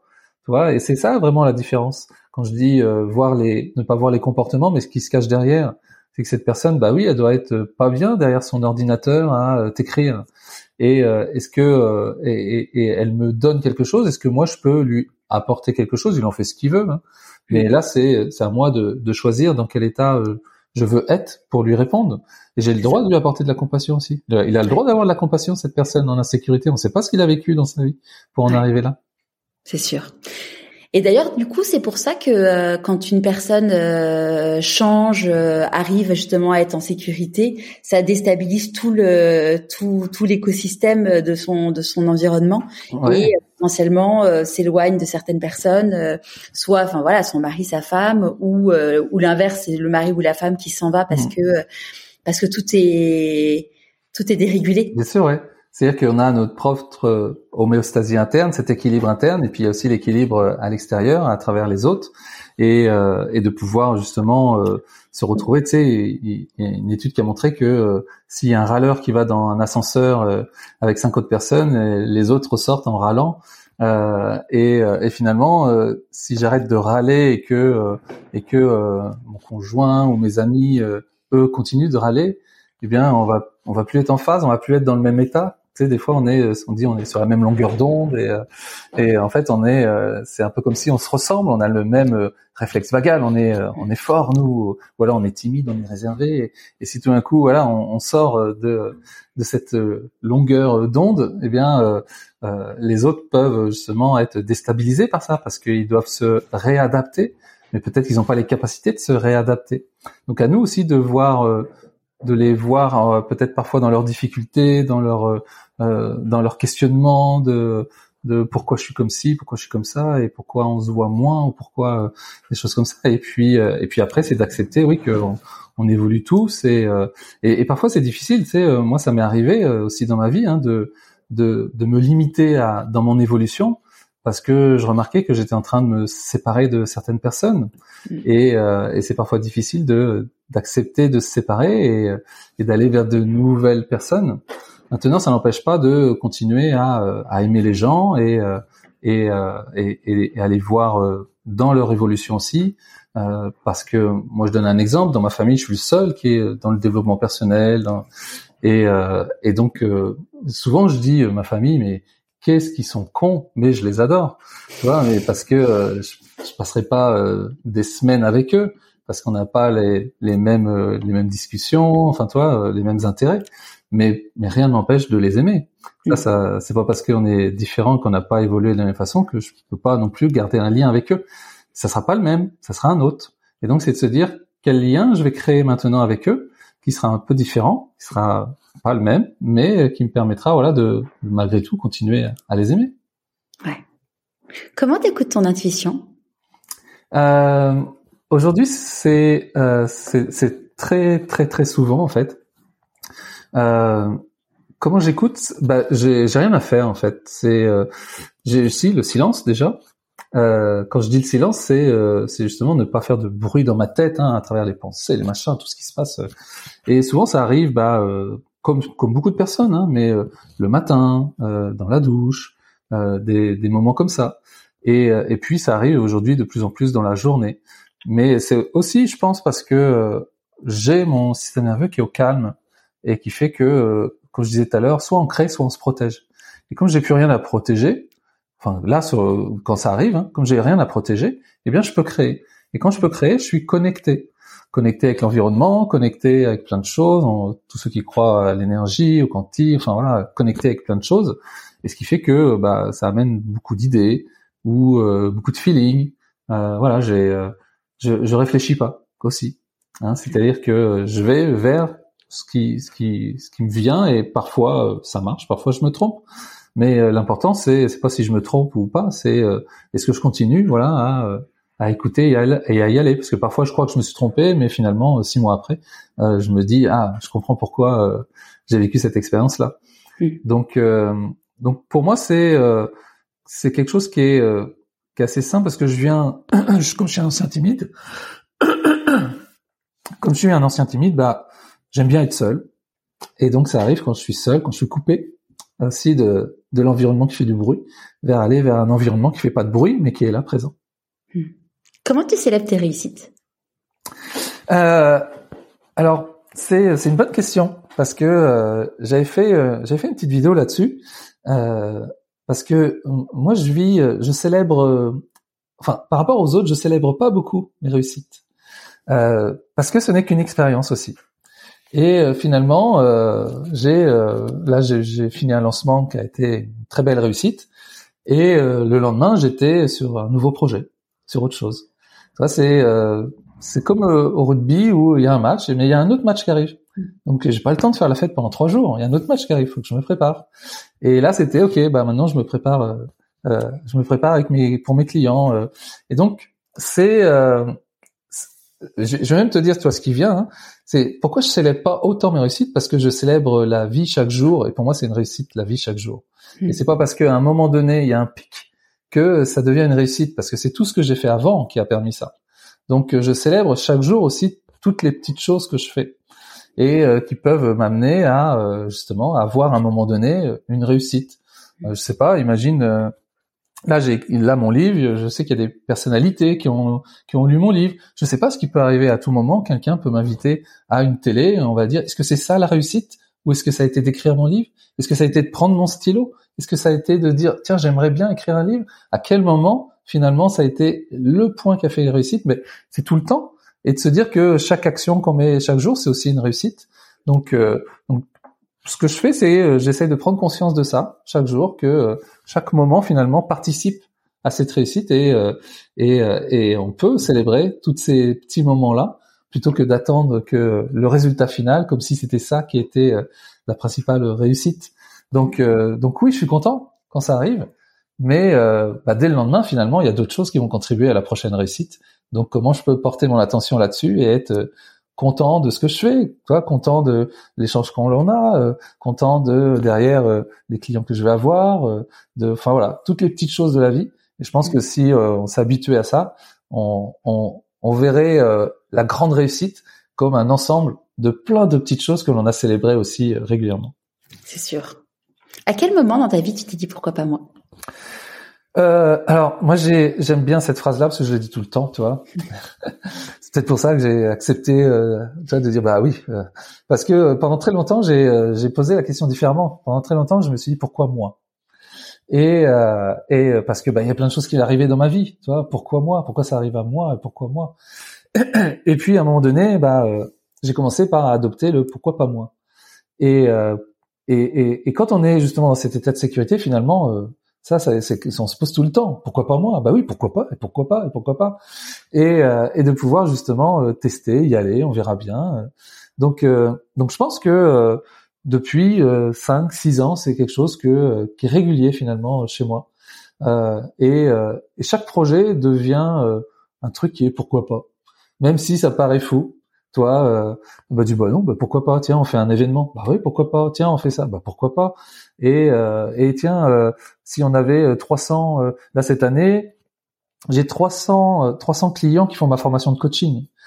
Bah pourquoi pas 500 l'année prochaine Pourquoi pas Et ensuite, c'est vraiment de s'adapter pour que ça puisse se faire dans les bonnes conditions. Mais c'est vraiment voilà cette phrase pour moi elle est vraiment liée au vagal ventral qui se dit pourquoi pas Bah allez, on y va et on verra bien. Donc, euh, donc c'est quelque chose ouais, que dès qu'il y a un projet, quelque chose, je me le dis, bah ouais, tiens, allez, on y va.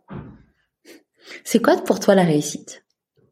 Euh, La réussite pour moi, c'est euh, c'est cette capacité à maintenir le, le lien à soi, quoi qu'il arrive. C'est pas une, pour moi, c'est pas quelque chose qui, qui arrive, c'est quelque chose que l'on que l'on maintient en fait. Et parce que je, je me dis jamais si j'aurais fait quand je ferais ça, j'aurais réussi ou euh, L'important c'est euh, je sais pas, demain je peux partir en Amazonie, découvrir des trucs, je sais pas, euh, ça sera peut-être une super réussite alors que il y aura pas de résultat vraiment euh, flagrant, mais euh, pour moi c'est ça, c'est est-ce que chaque jour je peux réussir à justement être présent à moi-même et de pouvoir voilà être mon meilleur soutien chaque jour? Et, et, si je fais ça, après, j'ai confiance en moi, j'ai foi en la vie, en tout ce qu'il y a. Il y a, tout ce qu'il faut dans la vie pour réussir, en fait. Hein. Tu sais, on pourrait imaginer ça. Il y a tout ce qu'il faut dans la vie pour réussir. L'important, c'est si moi je reste en cohérence avec moi-même, en sécurité, je pourrais l'utiliser. Euh, et, euh, et, merci la vie de m'offrir tout ça parce que c'est pas moi qui ai inventé tout ça. Hein. Là, tout ce qu'on utilise, c'est pas nous qui, c'est pas moi qui l'ai créé, c'est euh, d'autres gens ou la vie qui, qui nous propose. Donc c'est à moi de, de me servir. Mais euh, pour ça, il faut que je sois en lien avec moi-même chaque jour. Hmm. Qu'est-ce que tu penses que le petit Ludovic de 6 ans dirait s'il te voyait aujourd'hui? Il dirait euh, ah je le savais. Ou je le sentais. Et, euh, et continue de ouais c'est cool on fait nos rêves. On continue de rêver en fait. Hein, on continue de rêver mais euh, pour moi le rêve c'est pas juste dans la tête c'est partout dans le corps dans la vie. Et euh, et de se dire voilà euh, qu'est-ce que j'ai encore envie qu'est-ce qu'on a encore à, à découvrir? Pour moi c'est jamais terminé voilà c'est on a toujours plein de choses à découvrir et quelle est la prochaine aventure Hein, c'est vraiment on dirait ça. Ok, cool. Alors c'est on va faire quoi maintenant? C'est quoi la prochaine aventure? C'est quoi la prochaine aventure alors? Euh, La prochaine, il y en a plein en fait parce que euh, j'ai découvert par exemple la semaine il y a 15 jours Dubaï. Pour moi c'était une aventure. Hein. C'est des... j'aime bien euh, sans a priori aller dans plein de lieux différents que je connais pas du tout et découvrir. Euh, je pars au Québec euh, la semaine prochaine. Alors, je connais le Québec mais on va je vais encore découvrir plein de choses. et puis des gens je vais découvrir des gens aussi, c'est pas seulement euh, des lieux ou euh, découvrir plein de gens et, euh, et je ne sais pas ce qui va se passer. C'est ça en fait, c'est donc c'est ça, c'est mon événement. je vais créer un événement à la fin de l'année. Donc ça c'est une grande aventure. réécrire un livre aussi. J'ai envie de réécrire un autre livre, une grande aventure qui arrive. et, et il y en a toujours en fait. À un moment donné, on est obligé de se dire attends, on commence par quoi? Parce qu'il y en a plein. Et, et puis ça peut être ça peut être, je sais pas, euh, une, balade ce week-end, qui peut être aussi une grande aventure. On ne sait pas ce qui va se passer. En fait, c'est euh, je suis toujours prêt à vivre une grande aventure puisque je ne sais pas. C'est pas seulement moi qui décide. Et donc c'est est-ce que euh, je suis prêt voilà à vivre cette grande aventure, recevoir ce qui va se passer? Parce que je à saisir les opportunités. Ouais, exactement. Ouais. Mais pour ça, il faut que je sois, faut que je sois prêt, il faut que je sois open. Donc euh, c'est pour ça que je disais que la réussite pour moi c'est ça, cette capacité à, à, être open et en sécurité pour pouvoir justement euh, mm. être là quand l'opportunité se présente. Ouais. Parce qu'en fait, ce qui est amusant, c'est que hum, dans la vie, il y a des opportunités qui se présentent mais qu'on ne voit pas, mm. ou qui ne se présentent pas parce qu'en fait, la personne en face voit que tu n'es pas prête. Ouais. Et euh, et en fait, finalement, voilà, quand t'es prêt, quand t'es aligné, quand t'es euh, quand t'es ancré et en sécurité, comme tu le dis si bien, il y a des il y a des belles choses qui qui arrivent parce que euh, t'es prêt t'es prêt à les à les à les accueillir. Mais tu sais quand quand je suis sorti de ma formation en théorie polyvagale euh, il y a cinq ans et demi, la première chose quand je suis sorti dans la rue que je me suis dit, c'est, je me suis dit, mais en fait, c'est une formation pour avoir de la chance. Parce mm. que bah, j'étais euh, pendant ces trois jours, on avait vraiment travaillé avec notre système nerveux. J'étais vraiment en sécurité par rapport à avant, et, euh, et c'est comme si je découvrais un, un monde, tu sais, en, couleur, avec euh, ah mais en fait, on peut faire plein de choses dans ce monde-là. Alors qu'avant, c'était bah non, dans ta grotte coincée à te cacher, tu peux pas faire grand-chose. Et là, c'est comme si voilà, on ouvre les portes, on se dit mais en fait, ouais, attends, c'est riche. Hein, on parle d'abondance, bah j'ai juste à me servir. Mais pour ça, il faut que je me déplace. Faut que je me, faut que je bouge. Faut se mettre en mouvement. Voilà, faut que je me mette en mm. mouvement. Faut que j'achète des livres. Faut que je, je sois curieux. Faut que j'écoute des choses. Hier, j'ai regardé un, un, documentaire euh, Netflix sur un, un chanteur. Euh, enfin voilà, des, ça m'a donné plein de leçons, plein de choses. Enfin voilà, c'est c'est c'est riche. Si je si je suis pas en mouvement, c'est pas c'est pas la vie qui va m'apporter ça. Par contre, tout est déjà là à moi de me mettre en mouvement et en sécurité pour pouvoir euh, mettre la lumière euh, dessus. On en parlait avec euh, Philippe Croison que tu dois, mhm. j'imagine, connaître. il, y a une ma région en plus. Et, euh, et, Philippe, il disait euh, pendant pendant six ans, euh, il était allongé sur son canapé à attendre que ça se passe et à subir la vie. Et à partir du moment où il s'est dit, en fait, je vais je vais me relever entre guillemets pour le coup spirituellement, enfin, ou avec ses prothèses. en fait, c'est là où tout a tout a commencé. Ouais, bien sûr, et je trouve que c'est la plus belle. Enfin, c'est c'est c'est un exemple incroyable. Ouais, ouais, c'est j'ai j'ai travaillé avec justement des de, de, du sport euh, pour handicapés. J'étais au championnat de France de natation et, euh, et j'étais, on va dire, le, le, préparateur mental de, de l'équipe de ma région. Et pour moi, ça a été une, une belle expérience parce que euh, j'étais dans mon dans mon truc, donc je voyais même pas si j'étais handicapé ou pas. Et puis, et en fait, à un moment donné, dans cette piscine, j'ai vu qu'il y avait bah, 200 personnes handicapées avec des handicaps différents. Et, et en natation, en fait, ils nagent pas selon le handicap, ils nagent selon leur temps.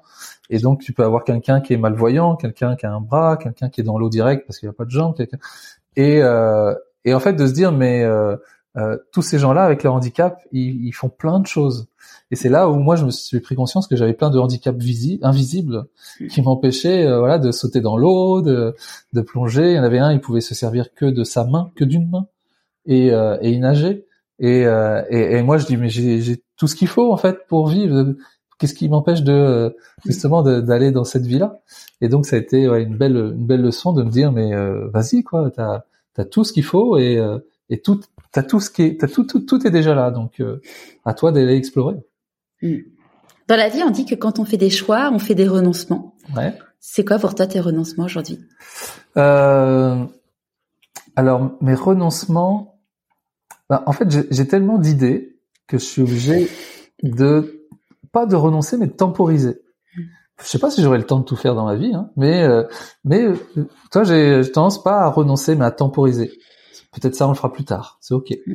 Et, euh, et, et et après, les, les, choses que je pourrais dire, toi, ce serait peut-être avec mon épouse, on a envie de déménager, que ce soit en France ou à l'étranger.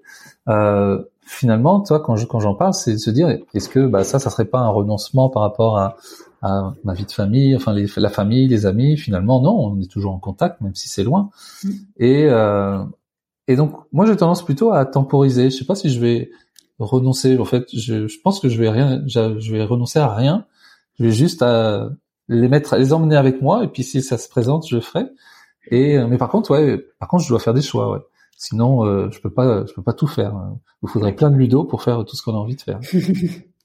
C'est quoi la plus grande difficulté que tu as eu à, traverser dans ta vie comment tu l'as tu l'as gérée? Alors j'en ai eu j'en ai eu plein. Hein, euh, mais les plus grandes difficultés, c'était plutôt quand j'étais jeune, parce que aujourd'hui, je les vois plus comme des difficultés, je les vois comme des challenges, des défis. Euh, mais euh, ma plus grande difficulté, ça a été de, de justement de, de, de croire que que j'étais timide, de pas pouvoir m'en sortir, quoi, de d'être dans un environnement qui qui me conditionnait à à me faire croire que j'étais comme ça et euh, et de pas savoir quoi faire. Et, euh, et je pense que euh, nos principales difficultés viennent plutôt de ça, de ne pas avoir la capacité de répondre à, à ce qui se passe, euh, plutôt que la situation en elle-même. Et là, euh, quand on est enfant, quand on est jeune, bah, on n'a pas cette cette capacité à, à répondre. Aujourd'hui, j'ai des difficultés, des problèmes tout le temps, mais ça fait c'est la vie en fait. Donc donc je suis à l'aise parce que je sais y répondre. Quand je dis je sais y répondre, ça veut pas dire que je vais résoudre le problème maintenant mais je vais me sentir en sécurité avec ce qui est. Et euh, mais c'était plutôt ouais dans dans dans mon enfance, mon adolescent et euh, ma vie de jeune adulte où là je subissais totalement la vie et, euh, et je me demandais comment comment j'allais pouvoir exprimer tout ce qu'il y a à l'intérieur de moi en étant comme ça. Quoi. C'était quoi tes peurs avant? Les peurs avant, bah, j'avais peur de tout moi. j'avais peur des gens même. Tu vois, j'avais, j'avais peur des gens. Euh, je l'avais même dit euh, dans une formation de coaching où, euh, où j'étais coach et je disais aux gens, mais moi j'ai peur des gens. Ils me regardaient en disant, mais pourquoi tu fais coach alors si t'as peur des gens? Mais euh, non, j'avais j'avais peur des gens et en fait j'avais j'avais peur de, de moi-même en leur présence. Quand je dis j'avais peur de moi-même, c'est que je savais pas je savais pas comment faire avec les gens, je savais pas m'y prendre avec les gens. Et, euh, et, et pour moi, c'était une des principales peurs euh, et en même temps, inconsciemment, euh, dans ma tête, c'était sûrement les gens ils mentent, les gens ils disent pas la vérité parce que je suis né avec un mensonge. Donc euh, obligatoirement, euh, tu arrives dans un monde où on peut pas faire confiance aux autres. Mm. Et et, et donc c'était ma principale peur. Donc c'est pour ça que j'étais souvent seul dans mon coin. Aujourd'hui, j'en ai d'autres, mais qui sont minimes par rapport à ça. Hein. Peur du vertige, des peurs comme ça, toi. mais mes peurs, je, je les transforme en excitation, ça va très vite. Donc euh, aujourd'hui, il y a très peu de peurs, si ce n'est voilà des peurs comme euh, qui sont naturelles, le vertige, euh, des choses comme ça. Ouais. De quoi t'es le plus fier aujourd'hui? De moi, de ma relation à moi plutôt. Hein, c'est c'est vraiment ça, c'est de se dire que peu importe ce qui arrive, je peux compter sur moi et et que ensemble on va pouvoir faire plein de belles choses. Donc euh, c'est vraiment toute cette relation, euh, ça fait un peu schizophrène, toi, mais entre euh, entre mes états, mon ego et, et de m'observer et, de m'observer en train de hier on était en famille et, et, on racontait un petit peu les nos histoires de de qu'on fait, tu vois, et, et d'en raconter comme ça avec beaucoup de compassion par rapport à soi, hein, de, de prendre l'avion et de se tromper d'aéroport et enfin voilà des trucs comme ça et qui font que euh, soit on le cache et on a honte de, soi, ou soit on, le montre et euh, on permet aux autres de montrer que c'est ok. Et donc c'est ça, ouais, c'est le fait de, pouvoir euh, avoir cette belle relation avec moi-même qui me permet de, de pouvoir montrer toute ma vulnérabilité aux autres et, du coup de pouvoir permettre aux autres de se dire, ben t'as le droit d'être comme ça aussi, tu vois.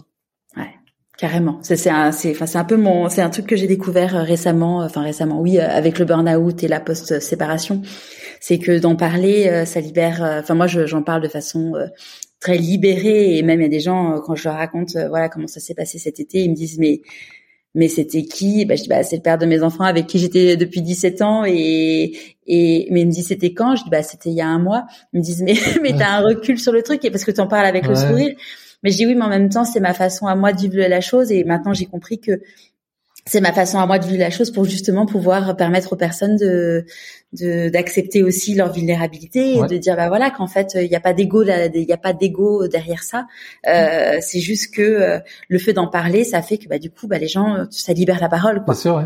Ouais, mm. ouais, et puis bah, ça, ça fait des références chez eux aussi s'ils ont vécu cette expérience et de se dire on a le droit de vivre cette expérience de cette façon-là aussi. C'est ça. Et, euh, et, et, ça fait du bien parce que euh, parce que ça permet, comme tu dis, de, de se libérer euh, mm. de, de, certaines choses. Donc euh, donc c'est important de justement c'est pour ça c'est pour ça que c'est important de se sentir en sécurité parce qu'on le fait pour soi, mais on le fait aussi indirectement pour les autres.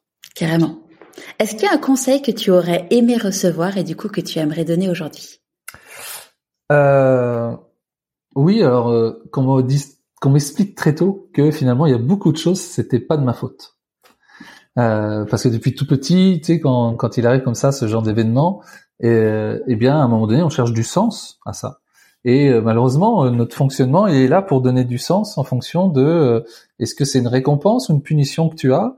Et, si tu as l'impression que c'est une punition que tu es en train de vivre, c'est sûrement que tu as fait quelque chose de mal. Et c'est pour ça que souvent on se dit mais qu'est-ce que j'ai fait pour mériter ça ou, Et qu'on m'explique qu'en fait non, il y a rien de mal. j'ai rien fait de mal. C'est juste la vie qui est comme ça. Et qu'on m'explique que dans la vie des fois il arrive des choses qui n'ont aucun sens et qu'il faut pas chercher à donner du sens à ce qui arrive et à continuer à vivre plutôt qu'à savoir quelle était ma responsabilité dans euh, dans cette expérience, dans cette punition là que que j'ai vécue. Et donc euh, donc ça ça m'aurait euh, ça m'aurait bien aidé justement parce que pendant très longtemps j'ai j'ai eu de la culpabilité par rapport à, à savoir quelle était moi ma responsabilité dans dans tout ce qui s'est passé. Alors que quand on a 9 ans, il n'y a aucune responsabilité. Hein. Mais je te donne un exemple. Hein, donc quand j'avais 9 ans, mon, mon, mon, père adoptif d'un coup euh, s'est suicidé et je me suis demandé euh, pourquoi il a fait ça? Enfin toi, on se pose la question. Et j'ai retrouvé un souvenir une semaine avant que je avais posé une question qu'il savait pas et je m'étais moqué de lui. Et je m'étais dit mais ça se trouve c'est à cause de ça, tu vois. Hmm. Et donc tu peux apporter ça en disant bah voilà j'ai une part de responsabilité et euh, alors que non. Donc de, de donner enfin que moi en tant qu'enfant et qu'on apprenne aux enfants que bah, c'est comme ça et que il y a aucun sens. Et de leur demander aussi c'est quoi le sens que tu donnes à ça? Parce que des fois si on leur demande pas ils le créent eux-mêmes. Et, euh, et le problème c'est qu'ils l'emportent avec eux et nous on le connaît pas. C'est seulement des années après qui euh, qui se disent bah oui mais euh, c'était à cause de moi ou donc c'est important voilà de, pour soi et puis pour les autres de montrer que il y a aucun sens moi j'ai un, module dans, ma formation qui y est c'est c'est pas ta faute voilà ou dans notre relation au passé j'explique que c'est important de comprendre que euh, y a plein de choses. C'est pas ta faute, surtout dans un, monde où on a tendance à nous dire que tu es responsable de ta vie. ben oui, mais il y a plein de choses où euh, on n'était pas, on n'était pas responsable. Hmm. Tu es responsable finalement de, de, la façon dont tu accueilles les choses, mais t'es pas responsable des choses en tant que telles. Exactement, ouais, de ce que tu en hmm. fais. Mais des fois, les gens, ils, ils vont pas jusque là et, euh, et, malheureusement, ils disent bon bah, je suis responsable de ma vie, mais j'arrive pas à créer ce que je veux. Je suis responsable de ça mais il y a certains conditionnements dans lesquels on n'est pas du tout responsable. Hein, à 6 ans, on n'est pas responsable du conditionnement qu'on a reçu. Bien sûr. Mm. Maintenant, euh, c'est pour ça que éduquer les gens, leur apprendre tout ça, pour moi, c'est une passion parce que ça leur permet de prendre conscience que, ok, je peux faire autrement. Donc, euh, comment comment je m'y prends et comment je vais je vais changer ma vie de cette façon. C'est quoi le meilleur conseil qu'on t'ait donné? Euh, Alors, c'est un ami, peut-être tu connais, qui s'appelle François Lemay. Euh, qui, est, qui, est, québécois et euh, il y a pas si longtemps hein, parce que euh, il y a peut-être deux trois ans et il m'a dit notamment pour mon activité il m'a dit euh, apprête-toi à décevoir les gens d'accord? Et sois à l'aise avec la déception parce que euh, tu es en train de développer ton activité tu vas avoir de plus en plus de gens et tu pourras pas en fait permettre à chacun de se sentir bien où tu pourras pas permettre à chacun de, enfin, de répondre à chacun en fonction de sa situation, de ce qu'il veut, et du coup, tu vas avoir des gens qui vont être déçus. Donc, apprête-toi à décevoir les gens. Et, euh, et moi, ça m'a, ça m'a beaucoup aidé parce que euh, finalement, j'essayais de faire une activité pour décevoir personne, pour que tout le monde se sente bien, alors que c'était pas possible. Quand on a 10 personnes, ça va. Quand on a 100, c'est compliqué. Mais quand il y en a 1000, 8000, euh, c'est, c'est plus possible. Et du coup, c'est là où on doit se recentrer sur voilà moi ce que je propose. Il y a des gens qui vont trouver ce qu'ils veulent et puis d'autres qui vont être déçus parce que euh, c'est pas ce qu'ils voulaient ou c'est pas ce qu'ils ont compris. Et euh, après toi, voilà, décevoir les gens pour continuer vraiment à faire ce que toi, ce qui t'anime et non de faire plaisir, vouloir faire plaisir à tout le monde. Ouais.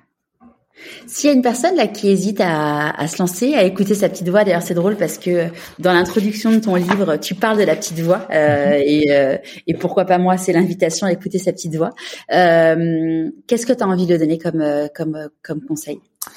Euh, bah Déjà, c'est de savoir c'est c'est c'est qui cette petite voix. Hein, c'est parce qu'il a, il a la petite voix qui qui nous dit vas-y et puis il y a l'autre petite voix qui dit non j'ai peur et donc déjà de, de pouvoir, euh, quand on dit écouter sa petite voix, c'est euh, quel est euh, quel est mon état qui écoute cette voix? Est-ce que est-ce que je peux écouter aussi la petite voix qui a peur et lui donner beaucoup de compassion, beaucoup d'amour? Pour que l'autre petite voix aussi puisse puisse venir Parce que entre ces ces deux petites voix, tu sais, il y a une histoire avec le loup blanc et le loup noir, et on dit toujours voilà, celui qui gagne, c'est celui que tu nourris. Et euh, mais il y a aussi la possibilité de pouvoir les rassembler et les, les faire se rencontrer. et qui puissent vivre ensemble parce que les deux sont toujours là. Et, et comment cette petite voix qui est qui, qui rêve, qui a des objectifs, eh bien peut euh, peut vivre en collaboration avec la petite voix qui va dire mais oui mais ça fait peur parce que de toute façon les deux avanceront ensemble. Donc pour moi pour écouter cette petite voix là c'est c'est de pouvoir d'abord euh, prendre soin de l'autre petite voix qui a peur. Ce n'est pas moi, c'est euh, c'est un état, c'est un, un, conditionnement, c'est quelque chose du passé qui fait que bah, l'autre petite voix aura plus de place. Hein, parce que c'est là c'est pas le noir ou le blanc mais c'est celui qui parle le plus fort. Ben, on va arrêter de jouer à celui qui parle le plus fort et on va faire en sorte que les deux puissent murmurer l'un à l'autre et de se dire ah, mais si on faisait ça et que l'autre dise mais ça fait peur de faire ça. Bah oui je sais mais c'est ça qui est bien. Allez viens avec moi on va le faire. Et là on aura plus de facilité à écouter cette petite voix. Super. Est-ce que tu as un conseil de lecture à partager avec nous? Euh, alors les gens ne le voient pas mais derrière moi j'ai beaucoup de livres. Beaucoup beaucoup oui c'est ouais c'est chouette une... Euh, là, je me suis calmé un peu en, en lecture, mais euh, avant, j'achetais les livres par 10, 15. bah oui, parce que quand on commande, euh, on nous donne toujours des, des suggestions qui sont vraiment intéressantes. Donc, euh, Est-ce que tu les as tous lus, les livres derrière toi? Non, je les ai pas tous lus. Mm. Alors, j'ai une règle chez moi qui est que euh, je les ai pas tous lus parce que si jamais un jour j'en ai besoin, il est là. Et, je peux, et on parlait d'opportunité, toi. Mm. Si j'en ai besoin, je l'ai sous la main, en fait. Et, et des fois, j'achète des livres et je les lis pas maintenant. Je lirai mm. peut-être plus tard. Peut-être jamais, je sais pas. Mais en tout cas, je sais que ça, ça me parle. Hein, voilà, il y a un truc là.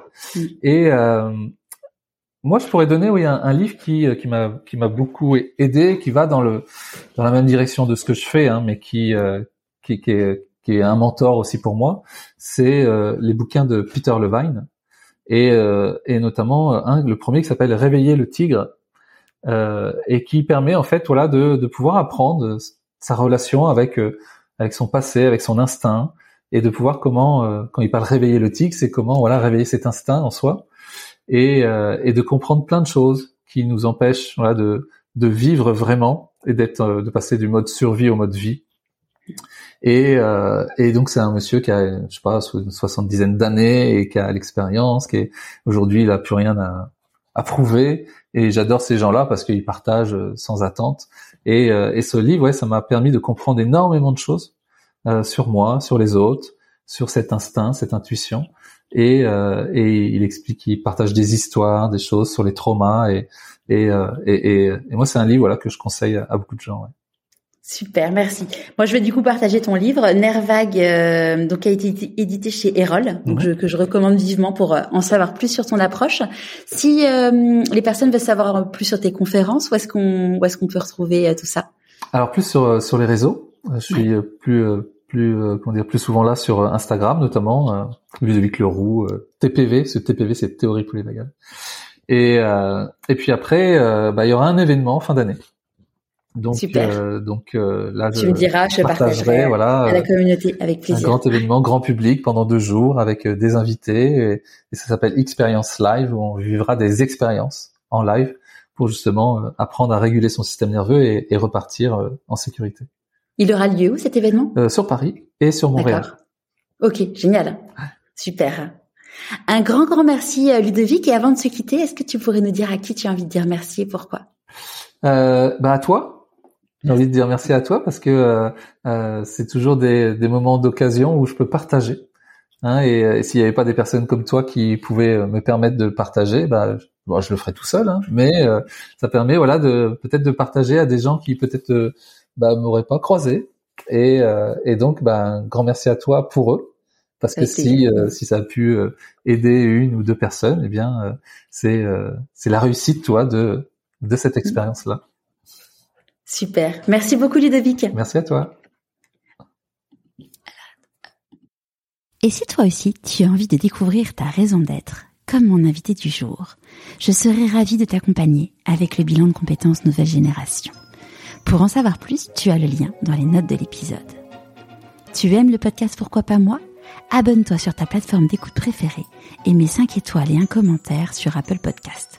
Pour moi, c'est énorme. Et pour continuer à suivre les aventures de mon invité et plus de conseils pour écouter ta petite voix, inscris-toi à la newsletter et suis pourquoi pas moi sur Instagram. Une fois encore, je te mets tous les liens dans les notes de l'épisode. Et évidemment, n'oublie pas d'en parler autour de toi et surtout de ne jamais oublier de te dire pourquoi pas moi